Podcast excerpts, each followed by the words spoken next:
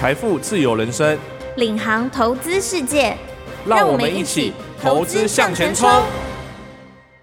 各位听众，大家好，欢迎收听由静好听与静周刊共同制作播出的节目《投资向前冲》，我是主持人黄世婷。今天呢，我们要来谈这个预售屋。很多人买房呢，都喜欢买这个预售屋，因为新嘛，漂亮。建商规划的整整齐齐、漂漂亮亮的哈，但是呢，其实买预售屋这个中间呐，也有藏了很多的陷阱哈。我们今天的记者婉珍呢，他就帮我们采访到两个案例哦，这个都是预售屋发生出来的纠纷哦。其中第一位呢，就是有一位这个王女士哈，她呢在嘉义民雄买了一个预售屋，这个建案叫做祈福冠林二期。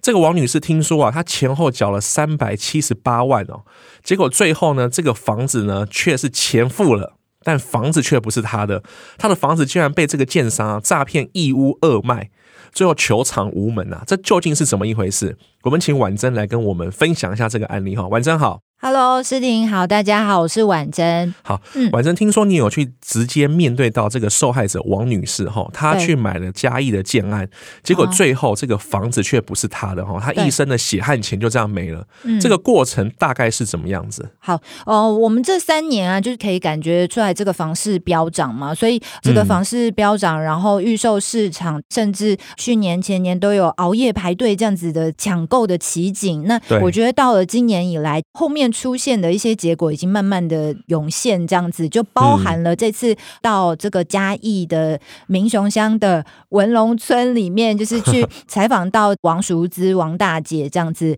她在她的这个小乡村哦，就有看到说她在这个小乡村这三年来啊，光是这个文龙村小乡村，她周边她自己的家是三合院，对，三合院周边就有大概四到五个建案，这三年来就是这样开始抢盖这样子，那对他来。来说他自己是单亲的，抚养两个女儿长大，然后自己这个三合院住在自己的娘家这样子。那去年刚满六十岁，刚退休，然后自己也有了一笔存款，就是这样三四百万的存款，想要自己买一个新的房子预售屋，然后跟九十几岁的妈妈一起住在这个新房子里面。所以他在这几个建案里面就开始找适合他自己的，嗯。所以就选了这个建案，就在他三合院的院子里面就可以看到这个建案了，就是非常近的距离这样子。是，所以他那个时候就是以总价七百六十二万。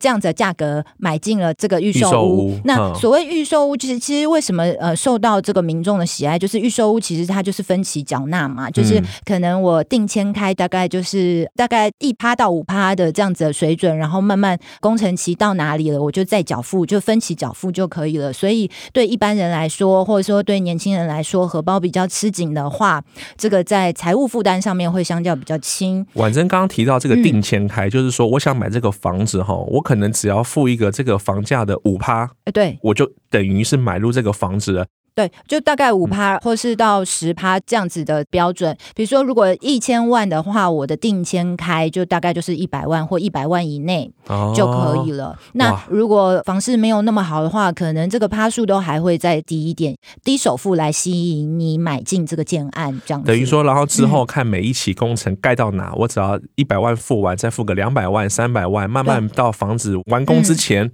把钱这个补满就可以入住了，没错，这是预售屋的买法。对，就是看这个建商怎么跟买方这边去约定这样子。嗯、哼哼哼哼，所以每一期可能一楼的天花板完工之后，你再付个八十万，二楼付个九十万之类的，哦、看怎么约定这样子。那这个王女士她当时看的建案叫做祈福冠林嘛，哈，对，她的原因就像婉珍刚刚提到，是因为离家很近，对，她就觉得哎、欸、房子也不错。嗯，然后就用七百六十二万迁入嘛，吼。对，他那时候买的时候啊，他为什么会选择祈福建设的原因，是因为这个祈福建设的老板邓乔文，他就是长期在他们的乡村里面那个很知名的那个庙、哦、大士爷庙，就他们在讲的时候，就是都觉得说，哦，这个邓老板呃心很好，哦、就是都会帮忙做古迹修复，因为那个大士爷庙是好像什么三级古迹还是什么的，哦、就是他都会帮忙做古迹修复。然后呢，这个建案啊，因为他他是祈福冠灵二期了，他的一期就在旁边，他们就觉得说，哎，新闻报道都说不要买一案建商啊，什么什么的，哦、买二期比较有保障。哎，对他二期啦，那应该有保障啊，这样子。然后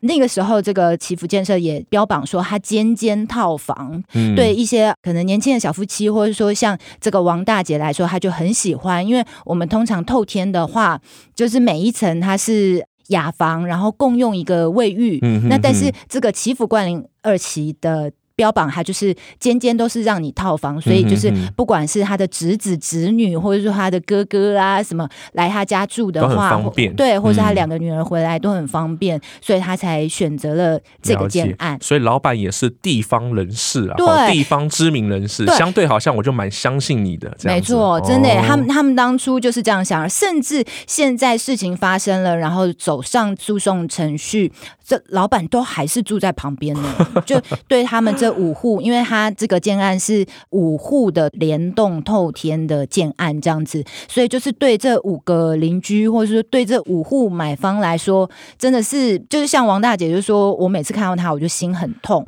然后我就很生气，然后甚至就是他们的房子被一屋二卖之后，这个房仲都还带新的买方来看房子，所以就是每当他在院子啊，或是走过去买个菜什么经过的时候，看到这个房仲来带看的时候，他都觉得心很痛。婉珍刚好提到一屋二卖哈，对，这个意思就是说，其实这个房子已经是我王小姐本人的了。但是房仲还一直去带客人去看我的房子，是这个意思吗？哦、呃，不太像，哦、就是说呢，我当初跟这个邓老板签约，对不对？王大姐跟他签约，然后那时候这个王大姐跟老板确认说：“哎，你有做旅保吗？听说那个都要做旅保啊。”那这个老板就跟他说：“有啦有啦，我跟那个同业啊，同业互保啊，就是他是在那个云林的进德建设的老板啊，这样子，嗯、哼哼哼，所以他就相信了，他就签下去了。”哎，婉珍可不可以解释什么是旅保啊？哦，履约担保就是消保法有规定说，就是建商在贩卖这个建案的时候，要把这个履约担保这个模式呢记载在这个合约里面。嗯、那履约担保它就分了五大模式，就包含了不动产信托保证，嗯，然后还有价金返还啦，还有同业担保等等。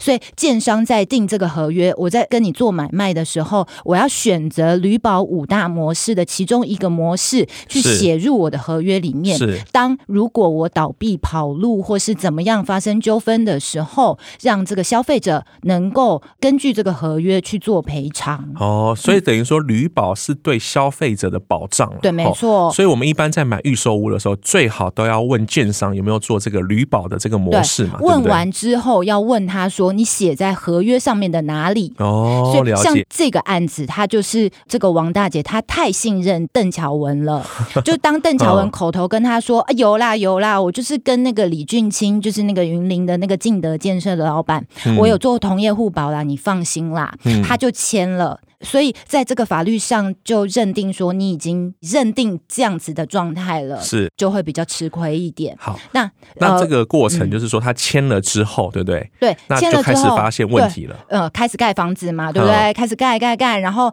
盖到什么一楼顶板完工啦，我就付你一百万，按照合约嘛。然后二楼我就付你八十六万。那通常我们要到呃以这个案子的话，是第六次付款的时候，是在使用执照核发的时候，就是我已经完。工了，那我要跟政府报告说，哦，我完工啦，那你帮我看嘛，那 OK 了，我就发使用执照核发给你，嗯，给了建商之后，建商就可以跟买方这边就做了交屋的动作，嗯，那这个房子才会是王大姐的，是，但是没想到呢，他完工之后一直在等他这个实照核发，等了差不多快要一年之久。是说他要缴给你执照核发的期限已经到了，还拖了一年，还没有发。对对，都还没有发，然后就一直问他，哎，为什么没有发？因为执照没有发下来，就没有办法交屋，没办法交屋，这个房子就不会是我的。那那时候房子已经盖好了，对，都盖好了，就看着这个漂漂亮亮房子盖好，我却没办法入住的概念。对，我听他讲的时候，我自己都觉得，我都很想要落泪，因为我每天我在我的院子，眼看你开挖，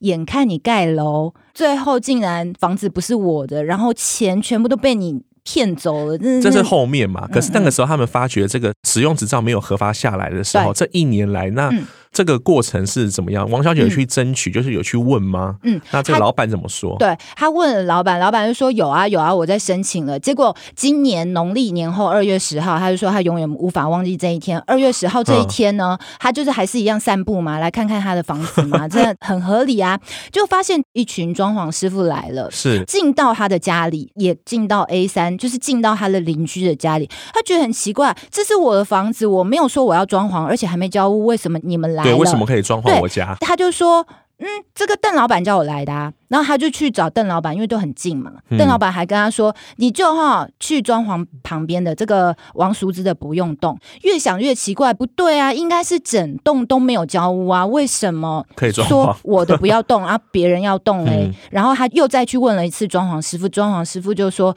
大姐，我偷偷跟你说啦。”他就拿他的钥匙给他看，你看看，就是证明说这个钥匙他有，他能进得来。然后你要去看看这个房子到底是不是登记你的名字。是就是因为这句话，就是让他觉得五雷轰顶，他吓死了。他赶快就去找他认识的代书，嗯、还不是这个签约的邓乔文他的代书哦、嗯，他去找他认识的代书，才发现从藤本里面才发现说，原来这个房子已经卖给别人了啊。对，当房子卖给别人的时候，我们藤本上面都会写得一清二楚，或者是说这个房子是哪一家银行贷款，或者他有没有做二胎、三胎，这个藤本可以说是这个。房子的 DNA 吧，或者说这个房子的重要的一个身份证明文件啦，嗯、所以你去调阅藤本的时候，都可以看到里面的所有人是谁，还有银行贷款是哪一家等等之类的。哎，我想请问哈，他房子盖好。然后这个房子已经变成别人，这过程里，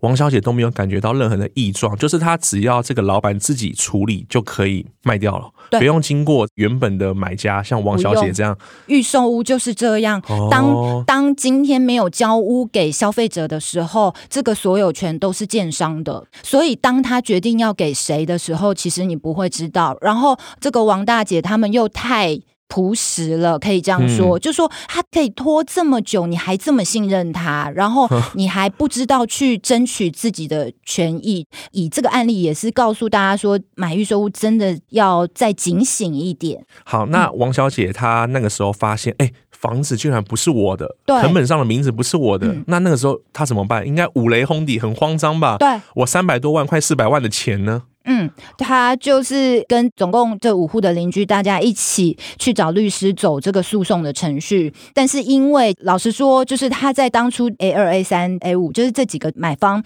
他们在当初是没有去争取白纸黑字。载入合约这个旅保的这样子的动作，所以发生的当下，除了对邓乔文假扣押财产之外，但是其实他也脱产了，就是他手下剩余财产其实并不多。这个也是他们的委任律师刘炯义他告诉我们的。我们还有去市区去采访刘炯义律师，那律师是说，就是以民法上来讲的话，这笔钱可能已经回不来了，嗯、但是在这个形式上的话，它是属于诈欺。吸取财罪，就是你用诈术使他人陷于错误，交付你财物，然后你又得到财产上的不法利益者，你可以在刑法上会处以五年以下的有期徒刑。所以说，这个建商老板一开始就已经设好这个局，想要骗这些淳朴的对老人家。对，现在看起来是这样，因为包含李俊清，就是他这个同业互保的这个同业也都。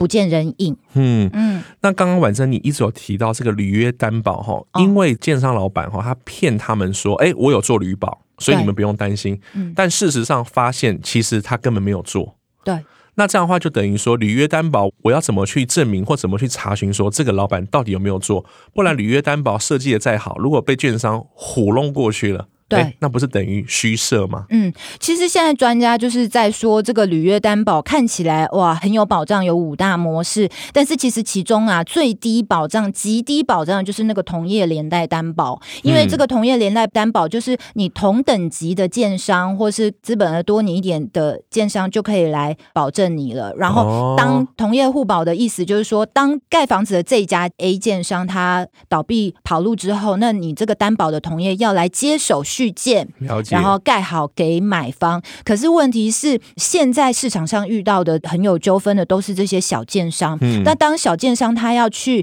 办理这个同业互保的时候，就是老实说，会有哪一家很大的、很雄厚资本的大型建商会要来？保证你呢，通常大概都是同等级的小建商来跟你做互保。那专家就会说，当建商倒闭之后，那个互保的建商也会跟着一起，他也对，因为这听起来就是，比如说我 A、B 建商老板都好朋友，我们就同流合污。我们就一起来设下这个局，对，拿了钱就可以跑了。对，所以所以等于说，这个履约担保，这个最低担保这个条件哈，就是替建商找一个保人的意思嘛，对不对？嗯、那如果说你这个保人呢，又是两个都是小建商，就感觉两个信用好像都没有这么可靠的情况下，那这个履约担保的这一条好像就没什么说服力，可以保障消费者。对，对不对？所以通常这个专家就会说，就是最好是用价金返还，或是不动产开发信托的这样子的模式会比较好。那通常价金返还的意思是说，当建商倒闭的时候，委托的金融机构就是这些银行啦，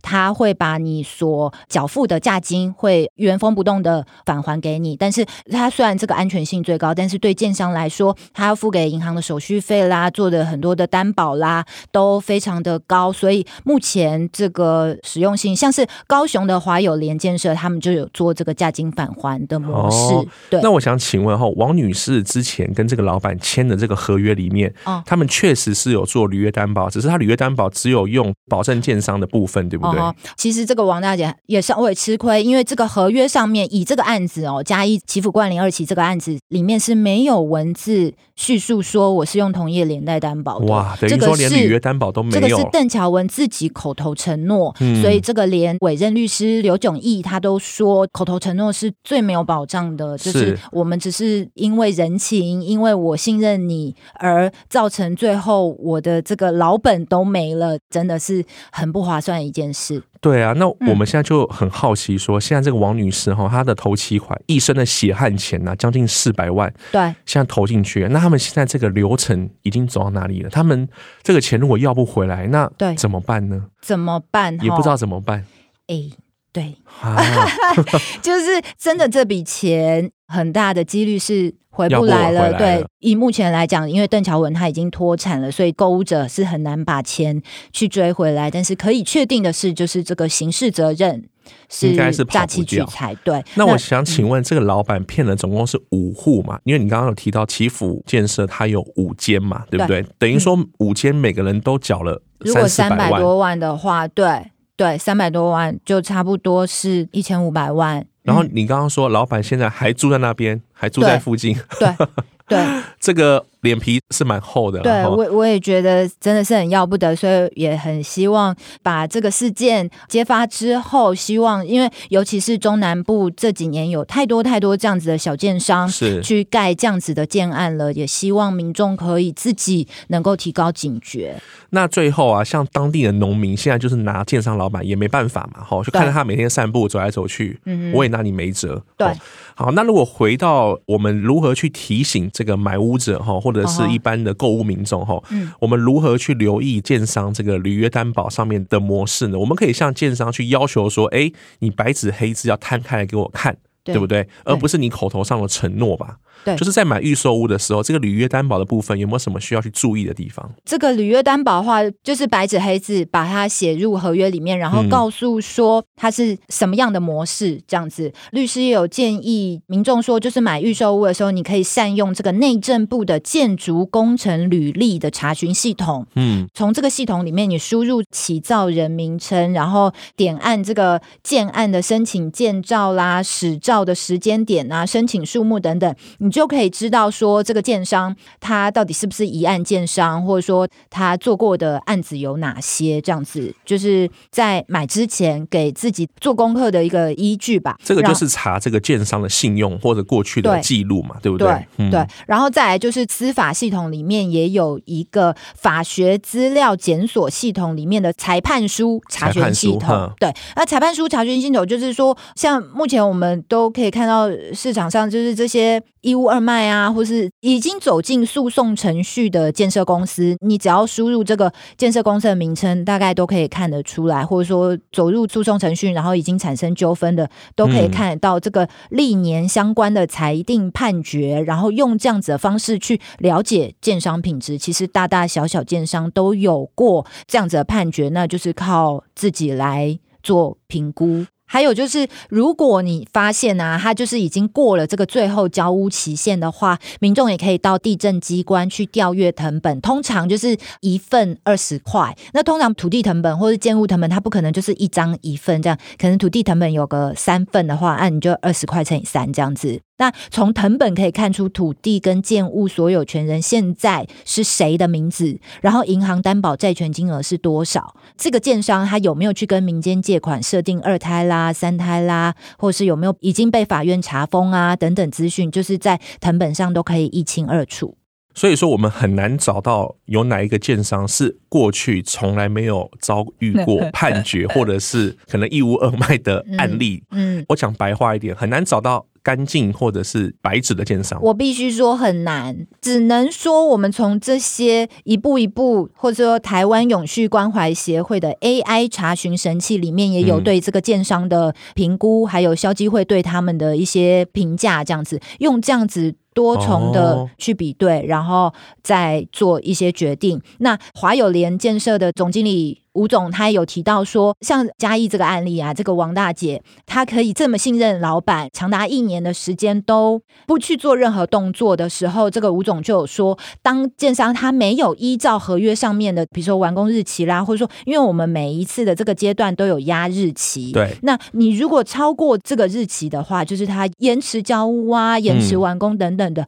多半他有提醒，多半都是资金环节出了问题，所以民众一定要去找消保官去来做协调，然后争取你已缴价金万分之五当做每日的利息。了解，对。换句话说，只要建商没有履约，按照他的流程进度把房子盖好，没错。拖一天都好，就可以去找消保官去做处理，对，对不对？就是鸡婆一点啦，因为这是我们的钱呐、啊。嗯、尤其是这个王大姐，她是这五户里面，刚刚有讲到说，第六次的付款是使用执照核发之后，对，交屋的时候我再去付那八十六万。但是这个王大姐啊，她在这个期间，邓乔文还去跟王大姐。哀说：“我周转困难啦，你这个第六次这个使照核发的这个期款，嗯，你可不可以八十六万先给我？”这个王大姐竟然心软了，先给把这八十六万给了邓乔文，所以他是这五户里面缴这个价金最多的一户。等于从定签开工到第六次的价金，他是全部都缴了，然后总共缴了快四百万。对，没错。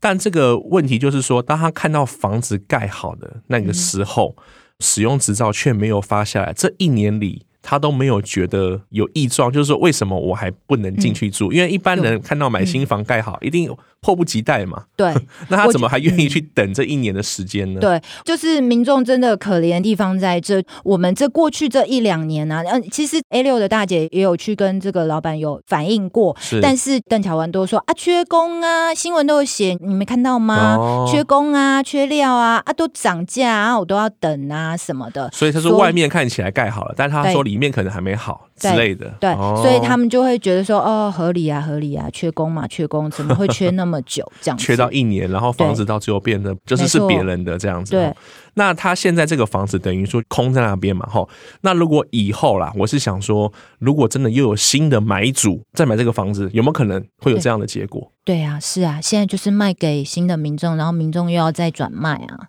如果民众要转卖，那王小姐或这个当地的人就可以告诉新的买家说：“哎，这个房子有问题哦，是我们的哦，你买的话你会有很大的风险。”对不对？对，没错。但是你知道，消基会董事长跟刘炯义律师他就有说，这个法律是保障善意的第三人，就是对于二脉的这个民众或者三脉的民众来讲，他根本不知道啊。而且对于这个王大姐他们来讲，他们在这个空气中根本就是幽灵户，就完全不知道有这一手哇买进。因为我是登记给二买的那个买方嘛，了解，所以是真的是大吃亏啊。好，嗯、所以呢，我们这边呼吁想买预售屋的大家，买卖时这个合约一定要看清楚哈，这个履约担保到底写了什么，大家白纸黑字摊开来看。千万不要因为跟老板的好交情或人情压力，就硬签了一份不知名的合约啦。对，最后也是希望我们台湾在消保会哈，或者是主管机关在这方面的审查或者是刑责啦，可以更加严重一点哈，不要让建商这么的猖狂，对，摆明设局来欺骗这个消费者。